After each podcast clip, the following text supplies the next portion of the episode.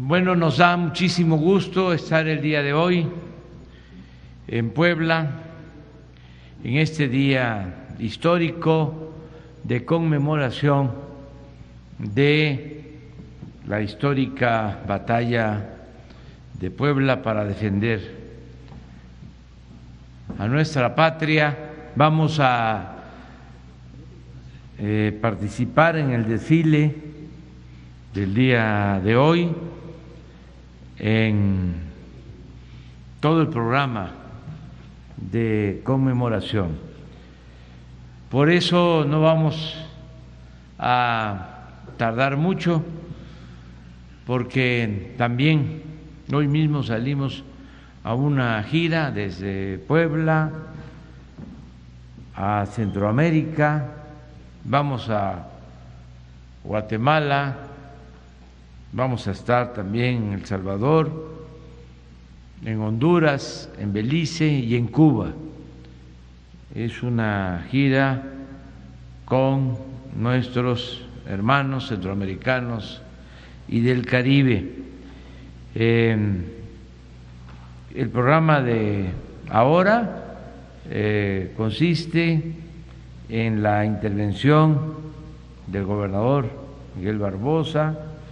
Eh, estamos muy contentos, muy satisfechos con el trabajo que está haciendo el gobernador Miguel Barbosa en Puebla.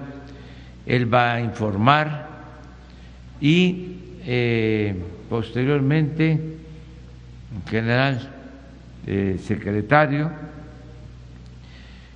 va a informarnos, el general Luis Crescencio Sandoval González, va a informarnos sobre la situación de seguridad en Puebla, cómo vamos en este estado, en esta materia, y eh, posteriormente vamos como lo hacemos todos los jueves, se va a dar un informe sobre delitos que se cometen y eh, se actúa de inmediato, se castiga a los responsables, eh, no hay impunidad. Esta sección se llama así, cero impunidad y está a cargo del el subsecretario de Seguridad Pública y Protección Ciudadana, Ricardo Mejía Verdeja. Él va a informarles de todo lo que se hace en una semana para eh, atender delitos, sobre todo que tienen que ver con homicidios y cómo se actúa para que no haya impunidad. De modo que comenzamos con el gobernador Miguel Barbosa.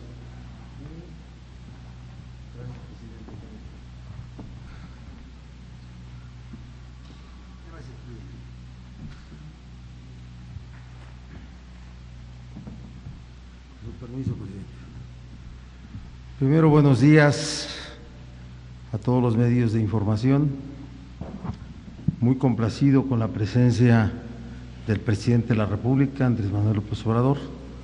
Siempre es motivo de ánimo y de inspiración para nosotros, de los secretarios del gabinete, secretario de Gobernación, la secretaria de Seguridad Pública y todos los que están en este momento en esta conferencia eh, mañanera. Decirle, presidente, que mantenemos en el gobierno eh, cuando faltan aproximadamente 30 meses para su conclusión, una perfectamente claridad de las metas.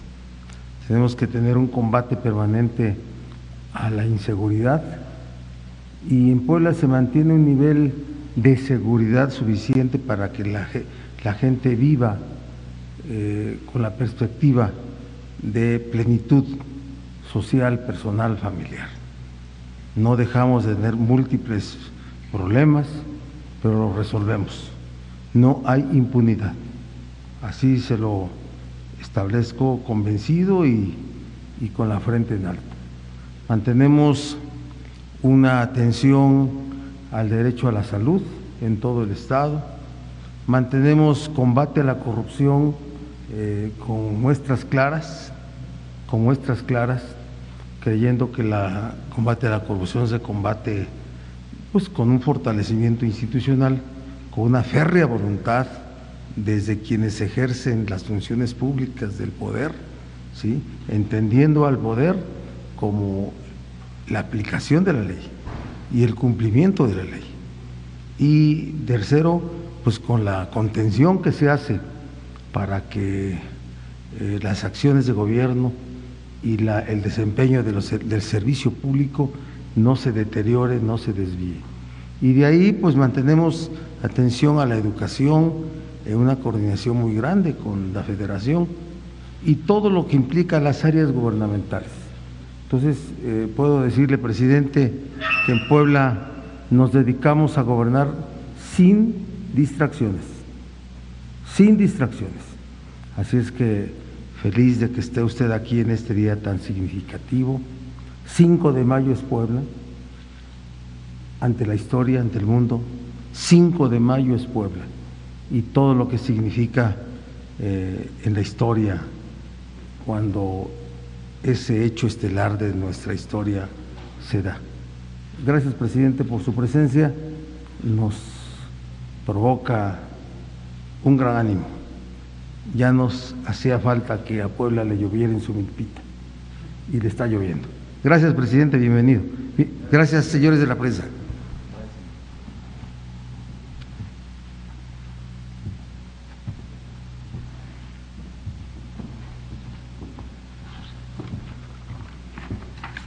Con su permiso, señor presidente. Muy buenos días. Vamos a informar sobre la situación de seguridad pública en el estado de Puebla. Adelante, por favor. Eh, un estado con 6.5 millones de habitantes, 217 municipios, eh, concentra el 33% en lo que es Puebla, Tehuacán y San Martín Texmelucan, 2.17 millones, pero en la zona conurbada aquí a Puebla eh, aproximadamente 4 millones de habitantes, considerando esos municipios que están conurbados a Puebla. En cuanto a asistencia del gobernador eh, a las sesiones de la mesa de seguridad, considerando del 4 de mayo del 21 al 4 de mayo del 22, se han realizado 246 sesiones. En todas ellas el gobernador ha estado presente, el 100% de esas sesiones han sido presididas por el gobernador y coordinados todos los esfuerzos en el ámbito de la seguridad que se realizan aquí en el Estado por los tres órdenes de gobierno. Cuanto a incidencia delictiva, en el periodo del 2018 a marzo del 22, eh, esta información es la, información que tiene recopilada el Secretariado Ejecutivo del Sistema Nacional de Seguridad Pública hasta marzo, es el último mes que él tiene consolidado.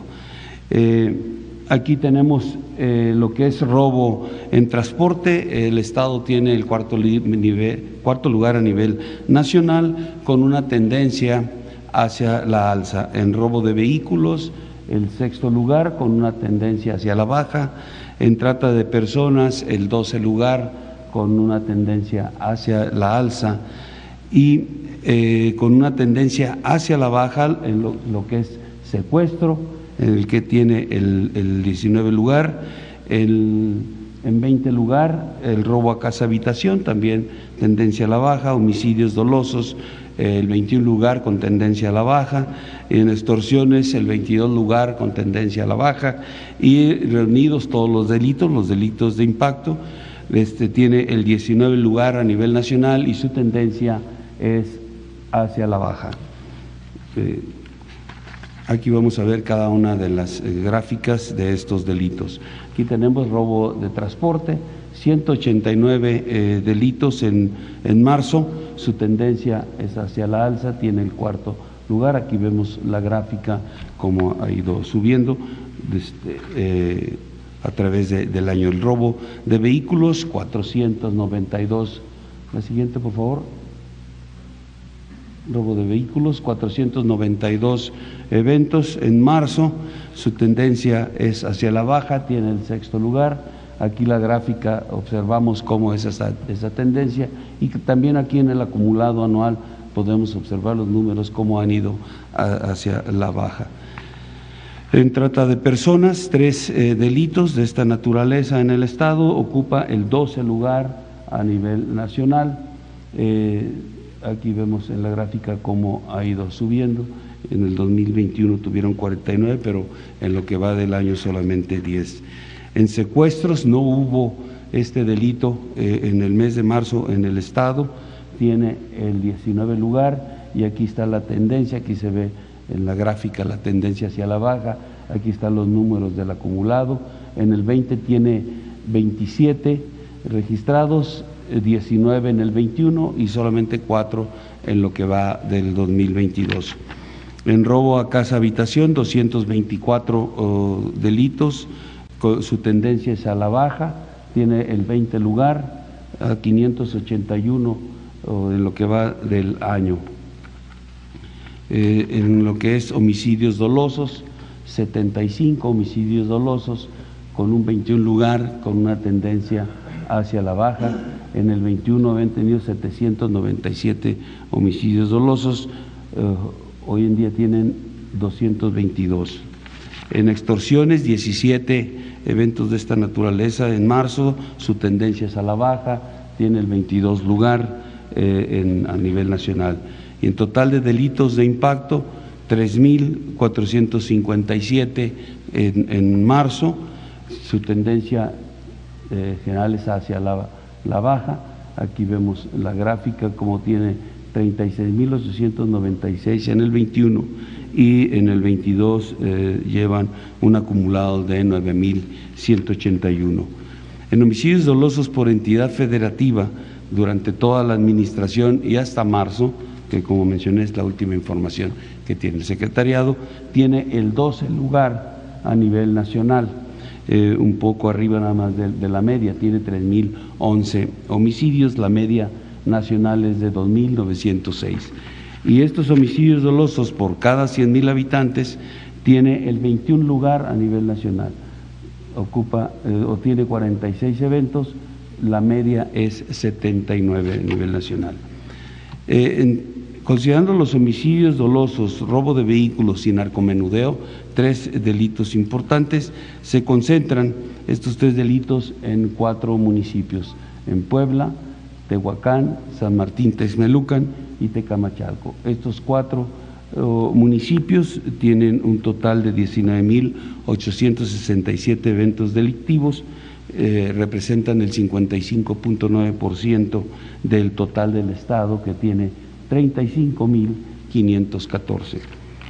En cuanto a efectivos del personal de seguridad pública, eh, hablando de la Policía del Estado, tiene un efectivo de 7.636 elementos, de ellos son 6.935 operativos, la Policía Municipal 9.155 elementos, de ellos 8.529 son operativos, de tal manera que el total de personal operativo que dispone en el ámbito de la seguridad pública son 15.464 elementos. Eh, y comparándolo con el promedio que maneja la, ONU, tiene un déficit el Estado de un 15% de efectivos de seguridad pública.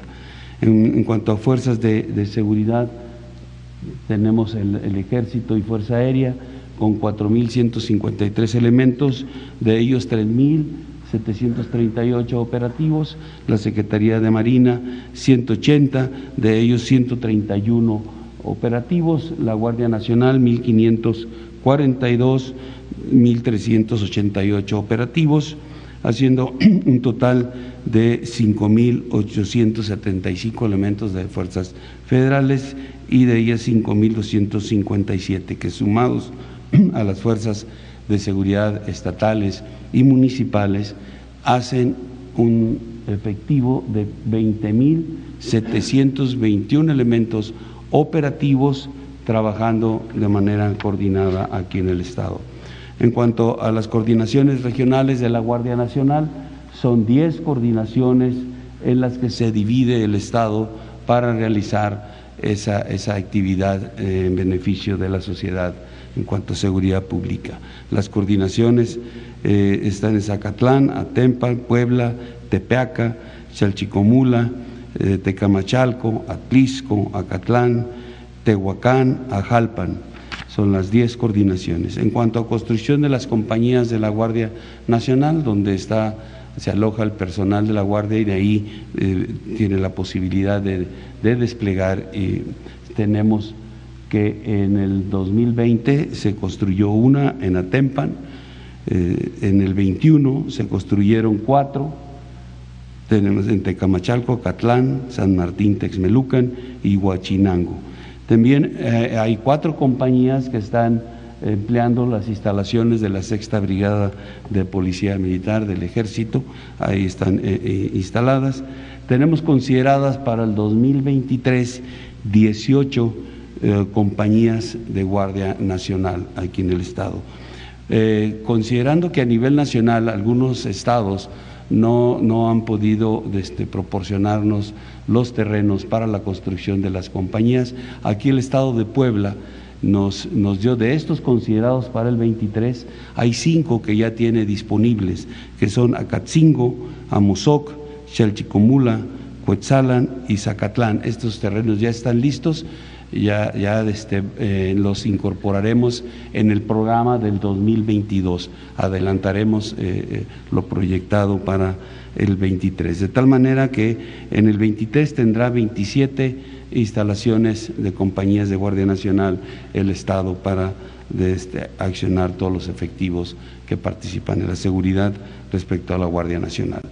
En cuanto a recursos federales y estatales en materia de seguridad pública, eh, lo que es en el Fondo de Aportaciones para la Seguridad Pública, el Estado recibe 326.3 millones de pesos y en el fortalecimiento de municipios y demarcaciones territoriales recibe 4.876.4 millones de pesos. En cuanto a aseguramientos en el Estado de Puebla, en lo que va de la administración, Aquí mencionaré los más eh, destacados, 1.212.6 kilogramos de marihuana, 10 kilogramos de fentanilo, 99.7 kilogramos de cocaína, 7.8 kilogramos de metanfetaminas, 1.409 eh, detenidos, 459 armas de fuego, 3.791 vehículos asegurados y 7 aeronaves. Sobre el robo de hidrocarburos aquí en el Estado, bueno, lo, tenemos eh, presencia del poliducto Tuxpan-Azcapotzalco y Tuxpan-Tula en la parte norte de, Puebla. En la parte central están los gasoductos de Cactus Guadalajara y Minatitlán, México. En lo que va de la administración se ha eh, localizado 6.056 tomas clandestinas y se han inhabilitado. En los municipios, que, o hay cinco municipios en los que se eh, han ubicado está la, mayor cantidad de ellas, eh, son Tepeaca, Texmelucan, Huachinango, San, Matías, Tlalacaleca y Acajete. Esos, en esos cinco municipios está, como mencioné, la mayoría de las tomas clandestinas. Eh, se han asegurado 964 vehículos que se, dedican o los dedican a esta actividad ilícita. Se han recuperado 2.3 millones de litros de combustible, se han asegurado 70 predios y ha habido 217 detenidos. En cuanto a búsqueda y rescate, solamente ha habido dos eventos en los que ha participado 32 eh, este, elementos del Ejército y Guardia Nacional y se han asistido a dos personas. En cuanto al plan de N3 y el plan de la Guardia Nacional para auxilio a la población aquí en el Estado, se han beneficiado a 1.070 personas, han participado 6.691 eh, elementos del Ejército y Fuerza Aérea, 148 de la Guardia Nacional. principalmente atendiendo incendios forestales, derrame de sustancias, lluvias severas, explosiones, eh, accidentes ferroviarios, fugas de gas, accidentes aéreos. Eh, también dentro de este plan DN3 eh, se tiene el plan de operaciones Popocatépetl, un, plan del Ejército y Fuerza Aérea en apoyo a las autoridades para auxiliar a la población civil en las zonas de riesgo cuando la actividad del volcán Popocatépetl se incrementa y se declare alerta roja. Hoy en día el volcán se mantiene en alerta amarilla.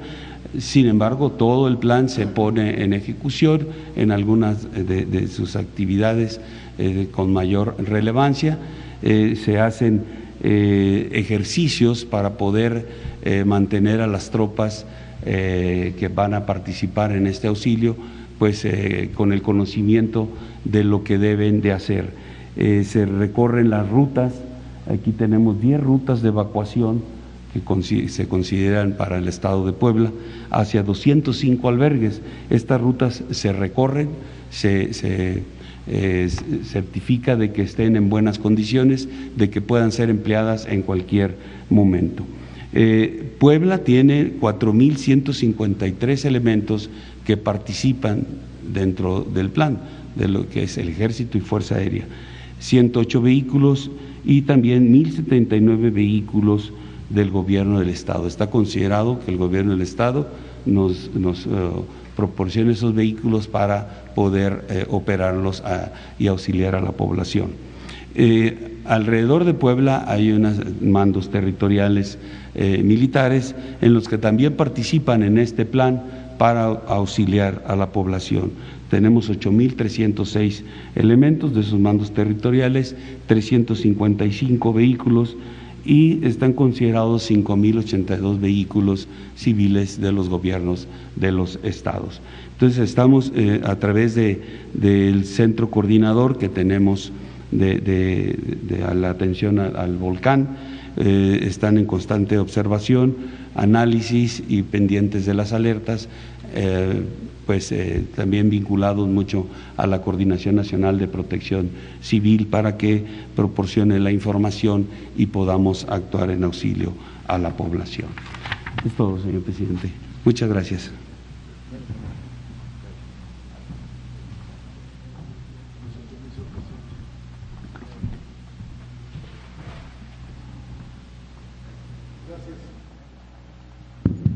Gracias. Con su permiso, señor presidente secretaria Rosa Isela Rodríguez, secretarios, vamos a dar cuenta del informe de Cero Impunidad, donde participan la Secretaría de la Defensa Nacional, la Secretaría de la Marina, la Secretaría de Seguridad y Protección Ciudadana, la Guardia Nacional, las Fiscalías locales, la Fiscalía General de la República y las Secretarías de Seguridad de los Estados.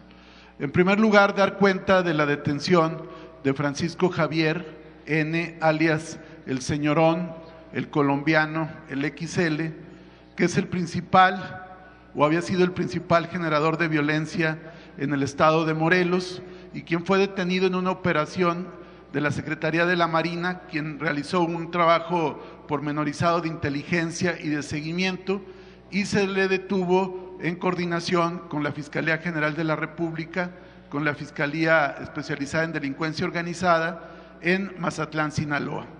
También se le habrán de ejecutar órdenes de aprehensión por homicidio y extorsión. Siguiente.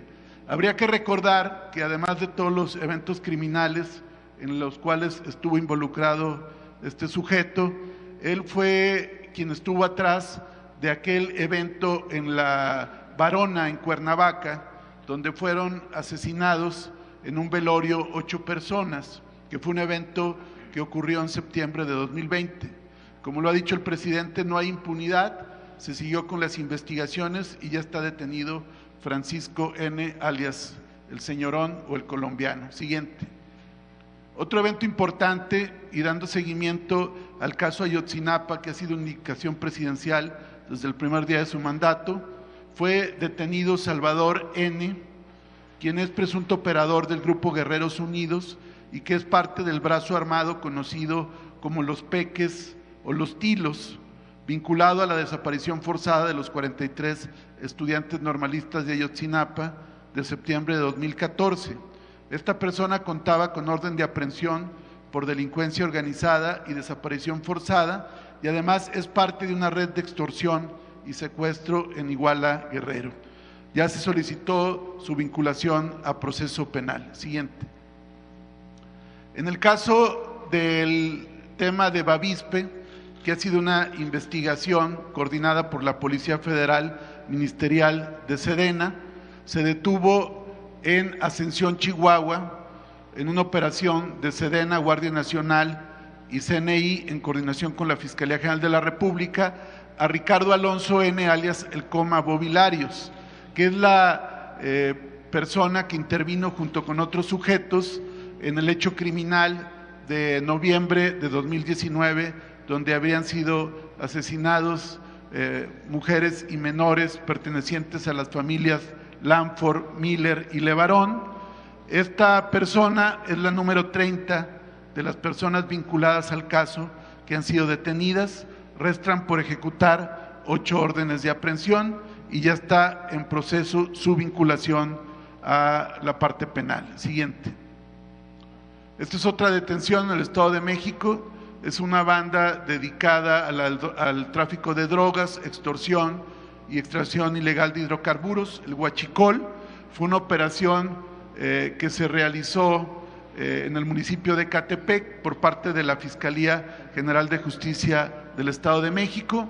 A la cabeza de este grupo criminal está Sinoé Enes, alias El Águila o El Pelón, que es parte de una banda que opera en Texcoco, Acolman, Ecatepec y en los estados de Hidalgo y de Tlaxcala. Ya se hizo la solicitud para su vinculación a proceso penal en su contra. Siguiente. Esta es otra detención también de huachicoleros en el Estado de México. Fue una operación coordinada por la Guardia Nacional. Se detuvieron ocho camiones con 34.216 litros de gas LP irregular y todas las personas que intervinieron en este hecho criminal ya están vinculados a proceso. Siguiente. Este es el caso también de la detención y vinculación a proceso de Moisés G. del cártel Jalisco Nueva Generación en Puerto Vallarta. Aquí se dio cuenta con anterioridad de la detención y posterior fallecimiento de Saúl Alejandro alias El Chopa, uno de los principales cabezas del cártel Jalisco Nueva Generación. En esa operación que fue coordinada por la Guardia Nacional y la Sedena y con el apoyo de la Fiscalía General de la República, se detuvo también a Moisés G, que es uno también de los principales operadores del cártel Jalisco Nueva Generación en Puerto Vallarta. Él eh, habría intervenido en el fuego cruzado y después habría atropellado a Saúl N. alias La Chopa al intentar darse a la fuga. Ya fue vinculado a proceso penal por delitos contra la salud, portación de arma de uso exclusivo del ejército y operaciones con recursos de procedencia ilícita. Siguiente. Continuando con las operaciones que derivaron del evento de San José de Gracia en Michoacán, donde elementos del grupo Pájaro Sierra vinculado al cártel Jalisco Nueva Generación, que fue en San José de Gracia, hay un despliegue permanente de la Guardia Nacional y de la Secretaría de Defensa Nacional que ha logrado permanentes detenciones en la región y entre el 2 de mayo y 4 de mayo se detuvo a ocho personas eh, con distinto material de armas, eh, cartuchos, chalecos tácticos y demás eh, pertrechos de, armamento y de, y su dotación. Fueron detenidos ocho, siguiente, y se continúa con las operaciones en toda esta parte de Michoacán y Jalisco con muy buenos resultados. Siguiente. También para comentar un aseguramiento histórico de armamento que se realizó el primero de marzo por personal de la Secretaría de la Defensa Nacional y la Guardia Nacional con apoyo en la parte legal de la Fiscalía General de la República. Se practicaron cuatro cateos en Navojoa, en Sonora, y se logró un aseguramiento histórico de armamento y cartuchos, que aquí se puede ver en las gráficas, siguiente, pero la cantidad es eh, sin precedente. En el caso de cartuchos, se aseguraron 2.829.950 cartuchos de diferentes calibres. Es el máximo aseguramiento histórico en materia de armamento en la historia del país. Se aseguraron también 120 armas largas, 38 armas cortas, 19 ametralladoras, 6 fusiles 50 Barrett, entre otros eh, armamentos y explosivos, y esto derivó de cuatro cateos. Siguiente. También el tema de armas, un aseguramiento también muy relevante de armas y drogas, operado por la Secretaría de la Marina y la Fiscalía General de Justicia de Chihuahua, al detener a dos presuntos integrantes del grupo Los Salazar, se aseguró también una cantidad muy importante de droga y armamento. Entre otros, se aseguraron eh, goma de opio por una cantidad equivalente a 26 millones 250 mil pesos. Siguiente. También se aseguraron 65 armas largas, 16 armas cortas y eh, diferentes aditamentos lanzagranada, además de dos eh, integrantes de esta célula delictiva. Siguiente. para dar idea de todo el esfuerzo que se ha hecho en este gobierno en materia de armas, decir que en este rubro, en la actual administración, se han asegurado 29.680 armas de fuego, que es una cifra mayor en comparación con el mismo periodo del anterior gobierno, que fue de 17.661 armas.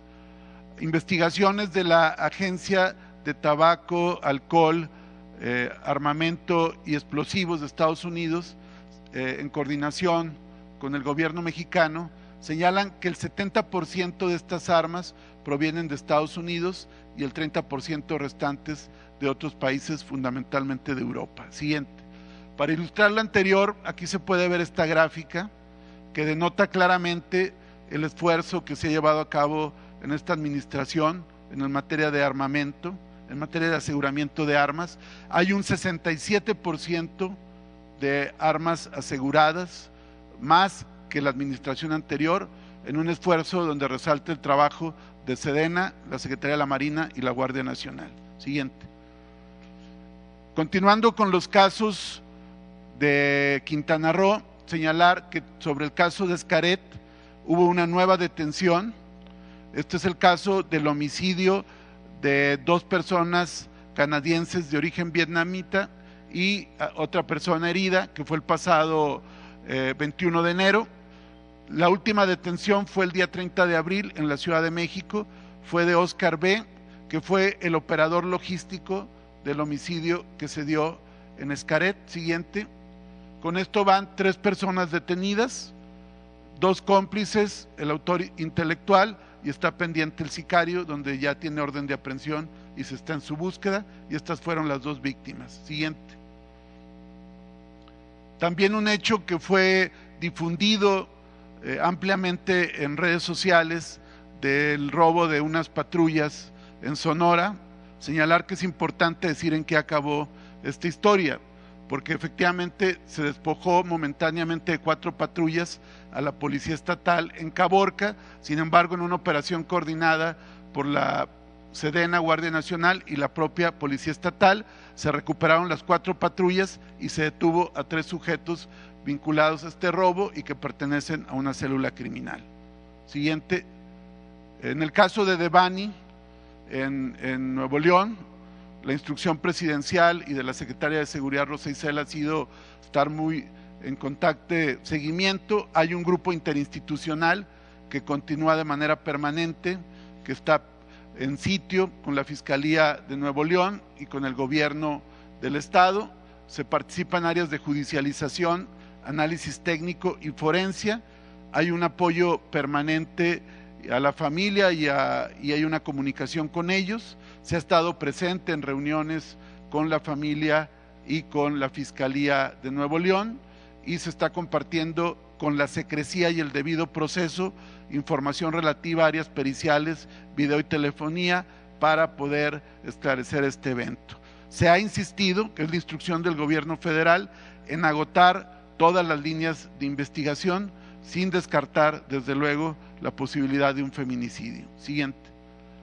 Eh, por último, en el caso del tema de periodistas, señalar que el pasado 28 de abril fue eh, privado de la libertad el comunicador Esteban Cruz Rosas, que es director general de la radio indígena de Ocumucho, Ocumicho en Michoacán. Eh, afortunadamente, después de una operación coordinada por la Fiscalía de Michoacán, la Secretaría de Seguridad Pública y la Sedena, fue eh, localizado eh, con vida, con bien, y ya se está haciendo la investigación criminal correspondiente. Siguiente. Por último, decir que hacemos nuevamente el recuento en el caso de periodistas, que es un tema que el presidente ha estado particularmente insistente. Eh, ha habido seis casos este año, hay 19 detenidos o buscados y 16 vinculados a proceso penal. Siguiente, eh, se está en la etapa de investigación complementaria por parte del Ministerio Público en todos estos casos. Se siguen acopiando eh, diferentes elementos para robustecer los procesos penales, que no haya impunidad y que haya un castigo eh, importante para todos estos eh, perpetradores. Y están ahí los casos. El último fue el 15 de marzo, que fue el homicidio de Armando Linares en Zitácuaro, Nuevo León. En cuanto a secuestros, decir que en el mes de abril se obtuvieron 55 sentencias condenatorias por el delito de secuestro, con penas que van de 10 a 150 años de prisión, destacando el caso de Veracruz con 10 sentencias condenatorias. ¿Sería cuánto?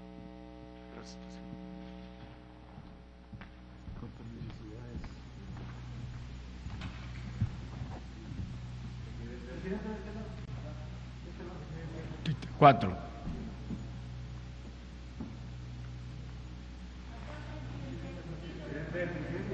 Ella también.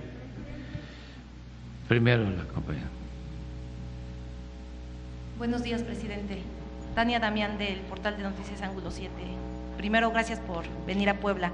Presidente, preguntarle qué información tiene sobre la construcción del nuevo nosocomio que sustituye al Hospital de San Alejandro, eh, que bueno, fue afectado por, la, por el sismo del 17 y bueno, ahí, ahí se atendía principalmente a mujeres. Eh, eh, ya la Sedena prácticamente demolió ese, ese hospital pero bueno, sí hay una demanda de poblanos porque el Hospital de la Margarita, que no está muy lejos de acá, pues tiene una saturación. Quisiera preguntarle, pues, ¿qué, información tiene de, cuándo se iniciará la obra? Entiendo que serían dos hospitales, bueno, que sustituirían. Primero sería uno, si nos pudiese comentar un poquito de esa... Sí, ya está este, la autorización, corresponde al Seguro Social y va a concluirse esa obra. Tengo entendido que está en proceso de licitación. Más tarde vamos a tener el informe de Zoé Robledo, director del Seguro Social, para informar bien. Y bueno, en Puebla Capital hay una empresa que se llama Agua, Agua de Puebla, que tiene la concesión del servicio. Eh, bueno, esta fue dada por, por Moreno Valle. Eh, sin embargo, pues poblanos se quejan de eh, pues que o tienen mala calidad de agua o hay poco suministro. Eh, ¿qué, cómo se puede apoyar al, gobierno del Estado? ¿Cómo puede asesorar la federación? Bueno, usted ha comentado que eh, los servicios de agua potable es mucho mejor que estuvieran, que estuvieran en, el sector público, porque se tiene que invertir en infraestructura hidráulica y muchas cosas. ¿Cómo el diputado Carvajal comentaba que la federación tendría que apoyar también con recursos? Porque la, ese contrato leonino, que lo ha comentado el gobernador, pues este, pide una indemnización. ¿Cómo se podría apoyar pues al, al Estado para, para ver ese tema de, de, la, de la desprivatización del agua potable en, en, Puebla Capital?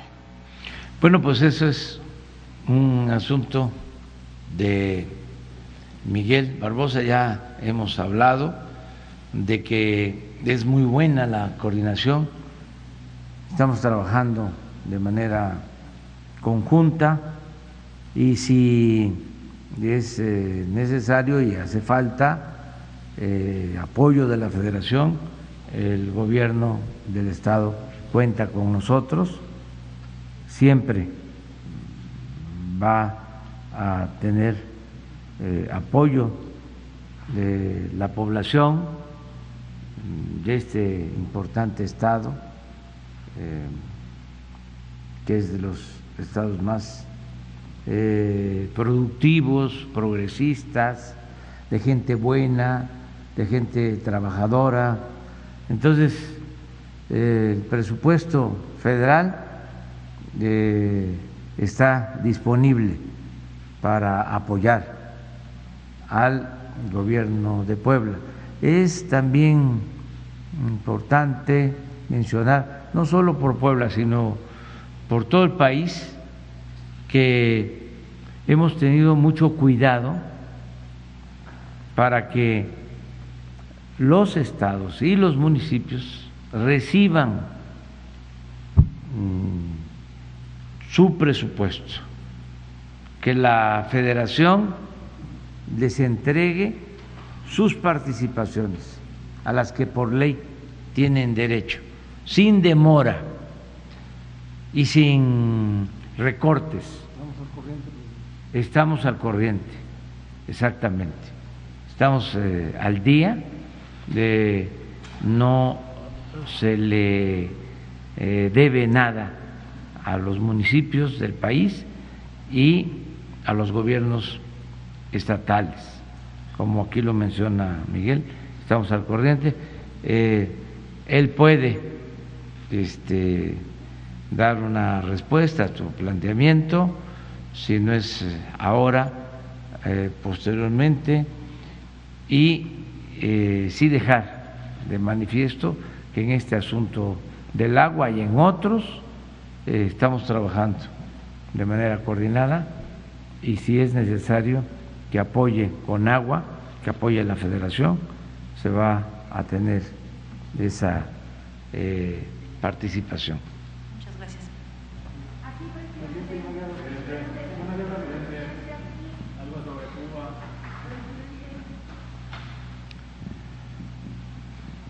Él. Luego quedamos. Buenos días, señor presidente, gobernador, secretaria, secretarios, Elías Cedillo de Tabasco hoy, Campecho y Quintana Roo y Diario Basta de Grupo Cantón.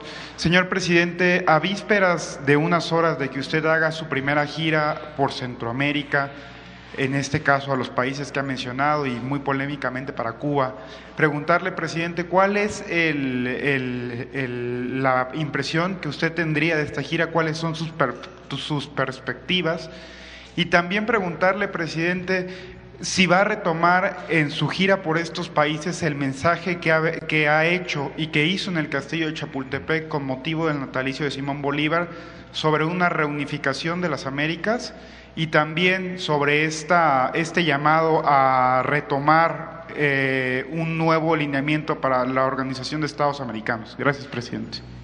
Pues básicamente es eh, expresar nuestra solidaridad con pueblos hermanos, vecinos de Centroamérica y del Caribe. En todos los casos hay cooperación. La política exterior del actual gobierno busca mantener buenas relaciones con todos los pueblos, con todos los gobiernos del mundo y eh, cooperar, actuar de manera solidaria. Nos faltan recursos y hay muchas necesidades en México, pero debemos de ser siempre solidarios. Hay que eh, llevar a la práctica la fraternidad universal y hay que atender a todos, hay que escuchar a todos, hay que respetar a todos, pero hay que darle siempre preferencia a los más pobres, a los más humildes, a los más necesitados. La justicia es eso, darle más al que tiene menos. No puede haber trato igual entre desiguales. Y esto va más allá de nuestras fronteras. México tiene que ser un país siempre solidario, siempre apoyando a pueblos pobres, a pueblos marginados. Y ya lo estamos haciendo con todos los países. Siempre eh, ha habido cooperación, apoyo de México cuando nos solicitan esos apoyos en momentos difíciles, cuando la pandemia ayudamos, estamos eh, cooperando para que se apliquen en Centroamérica dos programas que se aplican en México, el Sembrando Vida y el de jóvenes construyendo el futuro, con muy buenos resultados. Y vamos a eso, a evaluar, y vamos a buscar eh, el seguir eh, uniéndonos, hermanándonos en América eh, Central, en el Caribe, en toda América. Y yo pienso que hacia allá tenemos que ir, a buscar la integración de América, de todos los países de América, con respeto a las soberanías de cada país. Siempre pongo de ejemplo lo que sucedió en Europa. Empezaron con la comunidad europea y eh, dieron otro paso, que es la Unión Europea. Nosotros tenemos que ir hacia allá para eh, unirnos, complementarnos, eh, fortalecernos como región en el mundo. América tiene muchos recursos naturales, es de las regiones más ricas del mundo en cuanto a recursos naturales. Tenemos fuerza de trabajo, mano de obra, hay tecnología, se tiene capital, inversiones y hay mercado. Y hay otros elementos que nos dan ventaja comparativas. Por ejemplo, las distancias. Ahora con los descontroles que se han originado en la economía mundial por la pandemia, por la guerra de Rusia y Ucrania, eh, hay un problema serio de transporte de mercancías, están saturados los puertos, se han incrementado muchísimo los costos de fletes, de embarcaciones. Entonces, nosotros tenemos un mercado en América eh, pues eh, importante y eh, no necesitamos traslados largos para llevar mercancías de un lugar a otro. Estamos insistiendo mucho en que haya inversión en América del Norte, integrarnos bien en América del Norte. Esto va a requerir que eh, se pueda ordenar el flujo migratorio, porque es una paradoja, es una contradicción. Hace falta fuerza de trabajo, mano de obra en Estados Unidos, en Canadá, se tiene en México, se tiene en Centroamérica, pero eh, se contiene, eh, se eh, rechaza, se evita que lleguen. Y desde luego tiene que ser un flujo ordenado, pero lo podemos lograr, lo podemos llevar a cabo. Ahora que hablé con el presidente Biden, él me comentaba que tiene muy buenas relaciones con las organizaciones sindicales de Estados Unidos y que esto eh, facilita el que puedan aceptar eh, esos sindicatos de Estados Unidos que puedan eh, ir a trabajar temporalmente pues mexicanos y centroamericanos y se pueden ampliar las visas temporales de trabajo. Entonces eso es posible porque es eh, un hecho de que no tienen fuerza de trabajo. Entonces sí podemos resolver eh, lo del flujo migratorio ordenado eh, y además de América, del norte y de Centroamérica, pensar en toda América, en todo el continente americano. Y esto va a demandar también un cambio de política en eh, América, ya no la misma política hegemónica de hace dos siglos. Ya no las confrontaciones, buscar la unidad, la hermandad y poner por delante el interés general, el interés de los pueblos, porque resulta que hay intereses partidistas o intereses de grupos intereses políticos, económicos, que son los que eh, tienen influencia y como ellos sacan provecho de esa política eh, excluyente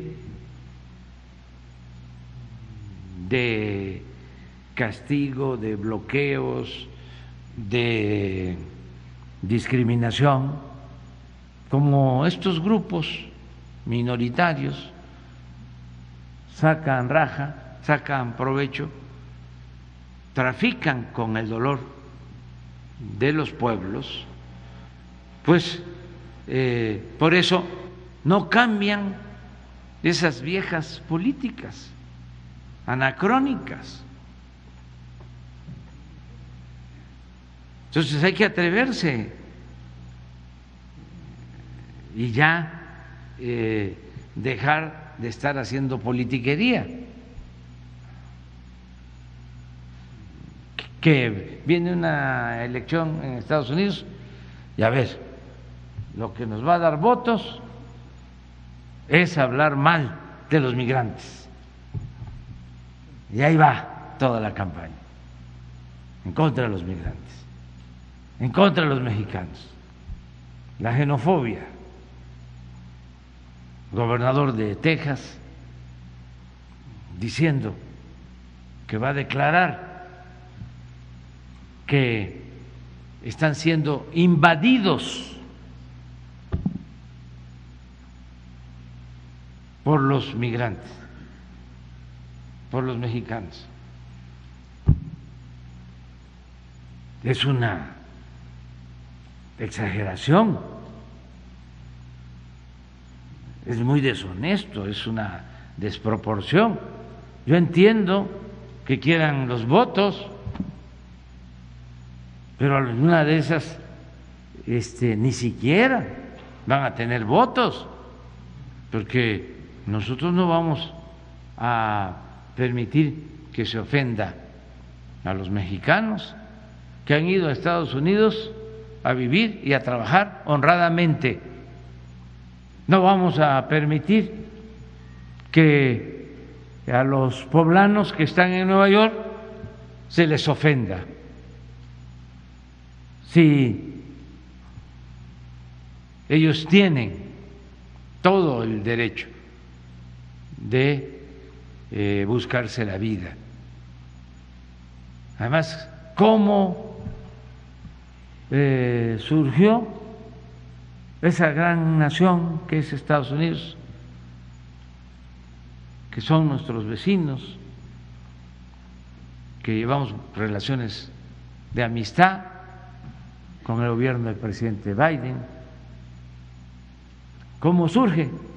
Bueno, pues con la llegada de migrantes de todo el mundo. Toda la humanidad tiene que ver con la migración. Todos. Sí, nos remontamos a nuestros orígenes. Desde que se conoce la existencia del hombre, del ser humano en la tierra. ¿De dónde venimos? Todos somos viajeros, caminantes, migrantes, y hay que respetar.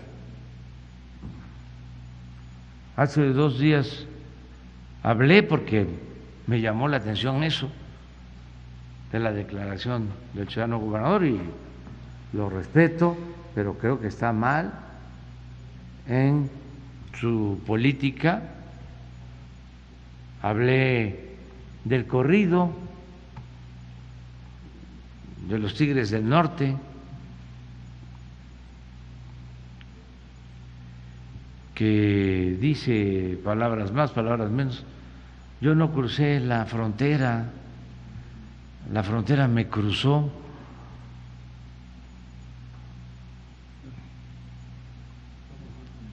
Somos más americanos. Vamos a exponerla. Vamos a ponerla. Este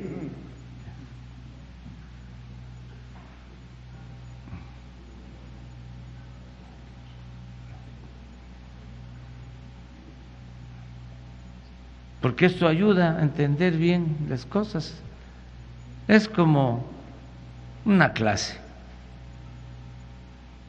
Y todas estas conferencias pues tienen que ver con la comunicación, son mensajes de ida y vuelta y es enseñanza. Y esta conferencia la ven muchos paisanos que los queremos así, muchísimos queremos porque son un ejemplo de trabajo y de fraternidad y humanismo, porque son de los migrantes que más apoyan a sus familiares, de todos los migrantes. Son los que envían más remesas a sus familias. ¿Lo tienen? Ahí le pedimos permiso a los tigres. Vamos a continuar, vamos a traer al escenario una persona que lucha y pelea por todos los derechos de todos nosotros. Y él se llama Sac de la Rocha.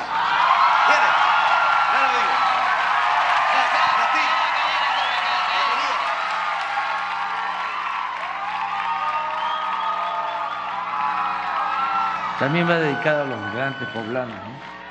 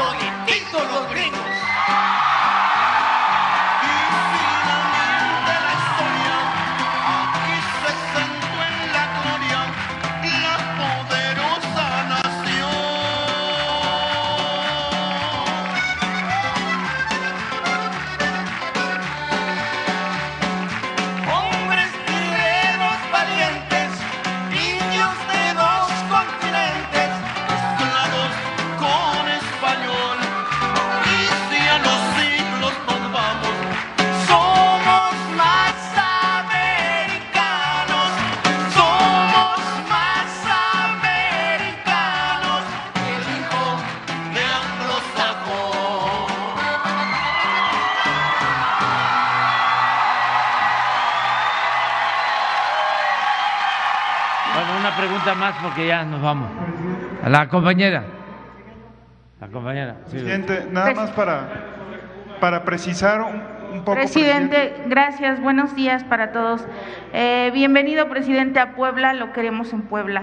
Eh, presidente, también preguntarle respecto, hay un proyecto del gobernador Miguel Barbosa para convertir al eh, aeropuerto hermano Cerdán en un aeropuerto de carga. Preguntarle qué respaldo le daría al gobierno del estado y también al gobernador Miguel Barbosa sobre este proyecto. También preguntarle, eh, ya nos acaba de dar cifras respecto al tema del robo de combustible, pero quisiera abundar más en este tema. ¿Qué estrategia específicamente se tendría que hacer porque Puebla ya atravesó por dos eh, graves incidentes? Uno en San Martín Texmelucan, que fue en, 2000, en 2010, y recientemente el año pasado en San Pablo Xochimehuacán, y esto fue producto de tomas clandestinas. Si bien ya nos acaban de exponer el tema o el panorama de cómo está, preguntarle, presidente, ¿qué otras, qué estrategias específicamente para combatir eh, pues este robo de combustible? Eh, bueno, soy Yasmin Curiel, reportera de Sucesos Puebla y Parabólica MX. Gracias. Sí, eh, en el caso del aeropuerto es lo mismo. Si el gobierno del estado eh, decide de apoyar para que se utilice más el aeropuerto y se utilice con propósitos de carga, nosotros eh, también eh, ayudamos. Y en cuanto al robo de combustible, estamos todos los días atendiendo el problema. En el caso de los incendios, de las explosiones que hubieron hace relativamente poco, ya se detuvo a eh, los responsables y estamos trabajando, eh, Guardia Nacional, la Secretaría de la Defensa, para seguir combatiendo el llamado guachicol, tanto el robo de gasolinas como el gas. En el caso de Puebla nos informaba el gobernador que aquí eh, hay más eh, inclinación al robo de gas, que tiene que ver con grandes empresas, desde luego ilegales, influyentes, eh, que piensan que van a actuar con impunidad. Están en un error porque en el gobierno que encabezó, y así es en Puebla, no hay impunidad, es cero impunidad. Ya no es el tiempo de antes que autoridades municipales, autoridades estatales, autoridades federales protegían a guachicoleros y a corruptos en general. Eso ya no sucede. Y eh, pueden estar utilizando nuevas prácticas, es también importante eh, seguir llamando al pueblo para que no respalde estas actividades ilícitas, que además son muy riesgosas, porque cuando llegamos al gobierno lo que predominaba era el hecho de que estas bandas eh, tenían como bases sociales, porque les eh, dejaban eh, recoger mm, gasolina con bidones, por eso la desgracia en Hidalgo, una explosión que causó la pérdida de muchas vidas, que es lo que más nos duele. Entonces, eh, que la gente no apoye a estos delincuentes, porque hay veces que eh, si no les dejan que recojan bidones y ellos se llevan trailers o pipas, de gasolina robada, les reparten despensas. Decirle a la gente que nosotros los representamos y que el que tenga necesidad de alimentos, que tenga necesidad de trabajo, los jóvenes están ahora eh, siendo contratados en el programa Jóvenes Construyendo el Futuro. Se les contrata como aprendices y se les paga un salario mínimo del que necesite el trabajo, lo ayudamos, pero que no eh, sirva eh, como base de apoyo a la delincuencia. Y vamos a continuar eh, combatiendo la delincuencia. Eh, estamos revisando constantemente el programa, porque últimamente ha habido un incremento. Cuando llegamos se robaban 80 mil barriles diarios. Era una barbaridad. Pasaba uno por la carretera de Orizaba a Puebla o de Orizaba a la Ciudad de México por esta carretera tan importante y en las noches foquitos donde señalaban que estaban vendiendo Guachicol, y era una cosa normal. Por eso 80 mil barriles diarios, imagínense. Lo bajamos a 4 mil. Este, lo tenemos en promedio en 5 mil. No lo hemos podido bajar más porque estaba bien arraigado.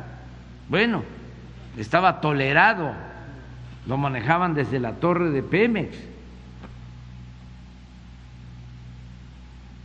Todo un piso de la torre de Pemex estaba dedicado a eso, porque claro que hay asociación delictuosa, claro que hay contubernio, y eso es lo que estamos y vamos a seguir este, impidiendo. Entonces, ahora en estos últimos meses,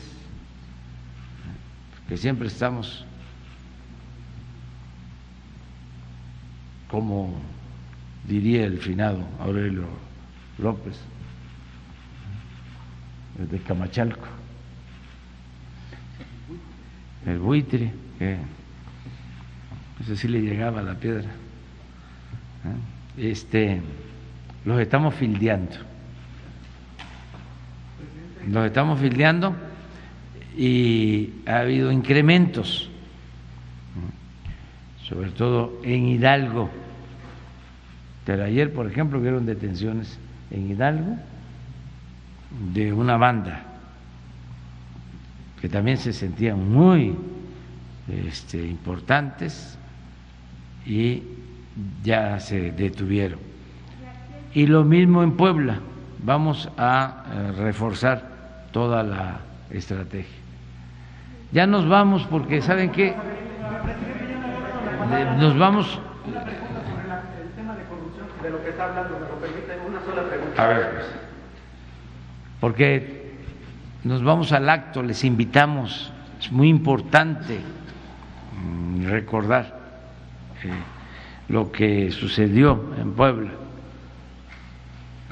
en 1862, 5 de mayo de 1862. Lunes 5 de mayo de 1862. Presidente y gobernador y funcionarios que lo acompañan, buenos días. Ramón Flores del Centinela Informa and the Humanoid de Inglaterra. Eh, presidente, usted siempre ha dicho que a usted no le gusta la politiquería barata. El, el, artículo 102 de la Constitución, fracción cuarta, establece que el fiscal general podrá ser removido por el Ejecutivo Federal por las causas graves que establezca la ley. El problema es que no están establecidas en la ley esas causas y se tienen que legislar. Por lo anterior, ¿está usted de acuerdo que se legisle e investigue al fiscal general por una comisión plural del Senado? Y ahorita le voy a decir por qué. Los actos de corrupción, el origen opaco de sus bienes y recursos, así como sus venganzas y asuntos personales, con el uso discrecional de la Fiscalía, son delitos que solo usted está facultado para su remoción en términos del artículo 102 constitucional, fracción cuarta. Pero la ley no establece qué son las causas graves. ¿A usted le parece correcto que la Fiscalía actúe así? Con base en el expediente que le voy a entregar, ahorita se lo voy a hacer llegar, eh, nosotros hicimos una investigación amplia.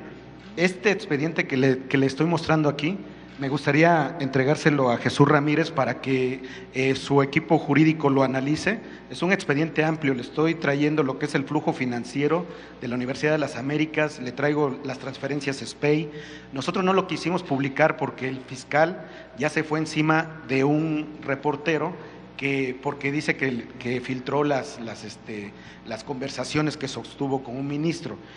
Este expediente, señor presidente, si usted, como siempre lo ha dicho, que no tolera a nadie en la corrupción, eh, más que solamente defiende a, su hijo por ser menor de edad, con, este, con base en este expediente, ¿usted ordenaría que investiguen al fiscal en una comisión especial en el Senado, señor presidente? Sí, déjame los documentos. Ya tengo información sobre algo parecido.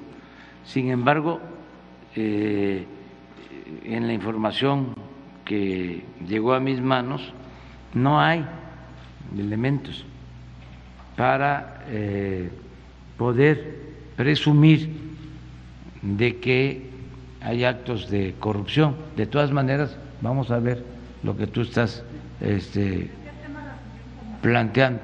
Sobre lo mismo, sobre unas transferencias de recursos, este, el licenciado Hertz desde hace mucho tiempo,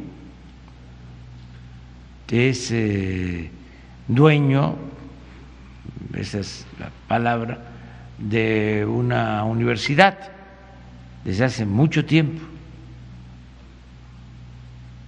así como la Universidad de las Américas de Puebla, creo que él originalmente estaba en la Universidad de las Américas y luego eh, se eh, dividieron y él se hizo cargo de la Universidad de las Américas de la Ciudad de México desde hace bastante tiempo. Entonces, eh, todo esto hay que verlo con cuidado porque hay este, diferencias que son públicas y son notorias, hay confrontaciones y hay que actuar con mucha responsabilidad. Y con todo respeto también, este, cuando hay pleitos de abogados, son pleitos, qué bárbaro. Entre abogados, no. Eh, eh, sí, eh, pero nosotros lo que hacemos es que actuamos con justicia, con rectitud. Sí, y este y no nos dejamos llevar por pues sí, porque son abogados y todos, además todos tienen derecho y yo estimo mucho a Julio y estimo eh, mucho a varios abogados, este, me han eh, ayudado. El otro día fue a verme eh, el abogado Quijano y varios abogados, pero tienen una concepción, pues como nosotros, como los politólogos, como los médicos, ¿no? Se les llama a eso de manera no tan elegante de formaciones profesionales. Entonces, este, yo me acuerdo que cuando el desafuero, lo que me recomendaban los abogados, ampárese. No, les digo, ¿cómo? ¿Cómo voy a amparar? Si hasta los de un partido que ahora ya no puedo mencionar, este, me pagaron el amparo. La fianza. perdón, la, fianza. Sí, pues sí, que yo me amparara. Y me acordaba, pues por eso es importante la historia, que este pues es la maestra de la vida. Me acordaba de cómo eh, perseguían y querían ridiculizar a, Luther King. Entonces lo acusaban de que se pasaba un semáforo y al bote y de inmediato llegaban a ofrecerle la fianza. Y él decía, no, aquí me quedo. Y esa es la resistencia civil, pacífica, la desobediencia civil. Pero en la eh, lógica del abogado, decir, no, yo lo que quiero es que mi cliente no vaya a la cárcel. O si llega, sacarlo. ¿Cómo? ya vemos ¿no? los mecanismos. Entonces, es algo especial de los abogados, ¿no? Denuncia y denuncia. Este, ahora una senadora también de ese partido conservador me denunció este creo que eh, alegando de que hay conflicto de intereses porque nos está ayudando como asesor honorario Daniel Chávez y una senadora de un partido conservador, sí. Este me denunció, pues, es normal. Otra también de, ese partido, es un diputado creo, que yo justificara, eso es interesante, Dios, que justificara por qué hablaba yo de que eran traidores a la patria. Y ya la consejera jurídica me estaba recomendando que no contestáramos nada Digo, no, no, no, no, no, sí quiero contestar. Claro que voy a contestar, lo voy a fundar. Empezando porque ese partido, el que no quiero mencionar, este, se fundó en 1939, un año después de la expropiación petrolera, porque no les gustó que el general Cárdenas recuperara el petróleo que estaba en manos de extranjeros para beneficio de los mexicanos. Y desde entonces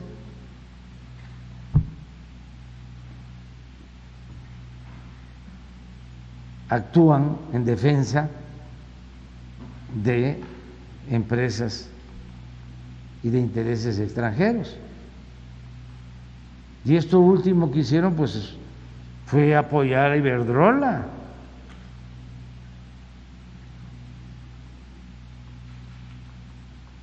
Sin duda. Nada más para que tengan una idea, en Nuevo León, haciendo a un lado el consumo doméstico, el 95% del abasto de energía eléctrica lo venden empresas extranjeras. Y la que tiene el monopolio en Nuevo León de la venta de la energía eléctrica es Iberdrola. Es mucho más fuerte Iberdrola en Nuevo León que la Comisión Federal de Electricidad y a quienes defendieron los legisladores, a la Comisión Federal de Electricidad o a Iberdrola.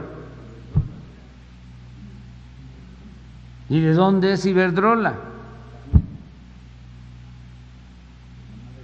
Entonces, pero así son los abogados, pero este, son muy buenos, además. Los eh, abrazo y les mando un saludo a todos. Ya, ya es que si no, no llegamos. No, no llegamos. Nos vamos a este, nos vamos a traspasar. Adiós, adiós. Adiós, adiós.